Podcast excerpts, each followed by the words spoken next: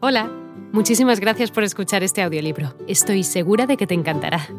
Me llamo Ana y a continuación podrás disfrutar de un previo del libro completo. Si te gusta lo que escuchas podrás descargártelo completamente gratis desde mi web, www.escúchalo.online. Un abrazo.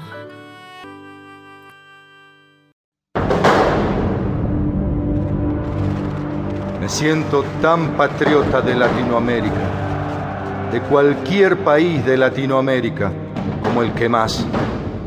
Y en el momento en que fuera necesario, estaría dispuesto a entregar mi vida por la liberación de cualquiera de los países de Latinoamérica, sin pedirle nada a nadie, sin exigir nada, sin explotar a nadie.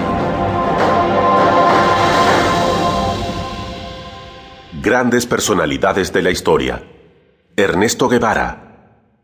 El Che. Ernesto Guevara nace el 14 de junio de 1928 en Rosario, Argentina, y fue el mayor de los cinco hijos del matrimonio entre Ernesto Guevara Lynch y Celia de la Serna, ambos de origen aristocrático, pertenecientes a la clase media alta de la sociedad. El día que Ernesto cumple 24 años y trabajando en un leprosario de San Pablo, Brasil, el personal le ofrece una fiesta, en cuya oportunidad el joven Guevara manifestará ya una claridad en sus ideas. Una vez aceptado como miembro de 26 de julio, el Che, junto a otros nuevos integrantes del movimiento, recibieron un curso de comando y entrenamiento de guerra de guerrillas.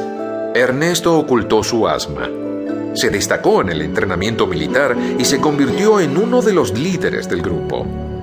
De la mano de los hermanos Castro, el Che y su segundo, Camilo Cienfuegos, entraron en Santa Clara, sitio estratégico para luego tomar La Habana.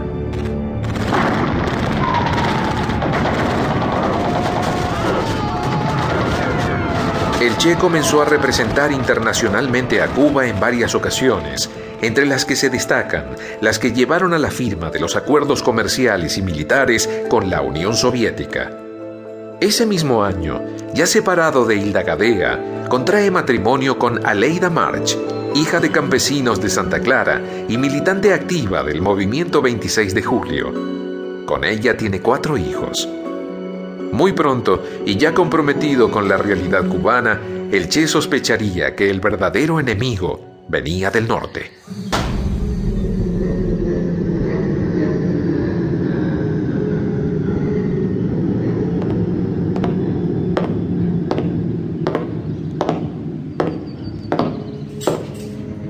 Oiga,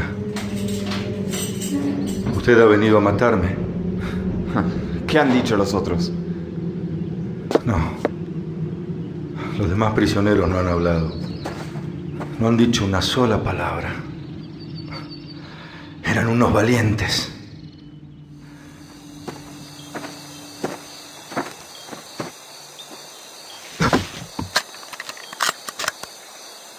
Vamos, hombre. Cálmese.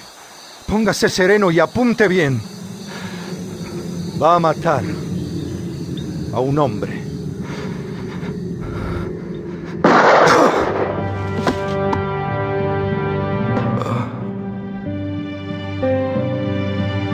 ...9 de octubre de 1967...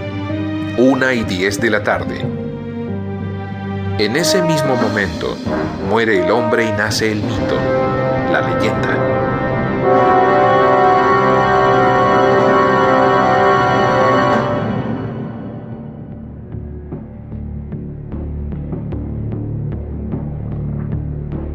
El Che, hombre de ideales, emblema de la rebeldía y el coraje, otorgaba un rol fundamental a la ética individual, tanto del guerrillero durante la revolución como del ciudadano en la sociedad.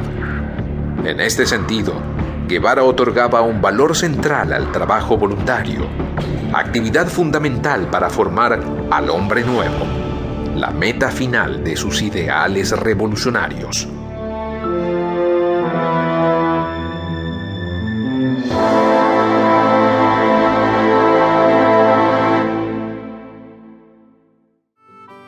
Hola de nuevo. No está mal para ser solo una pequeña muestra, ¿verdad? Si te ha llamado la atención, recuerda que encontrarás este audiolibro completo y gratis en www.escúchalo.online.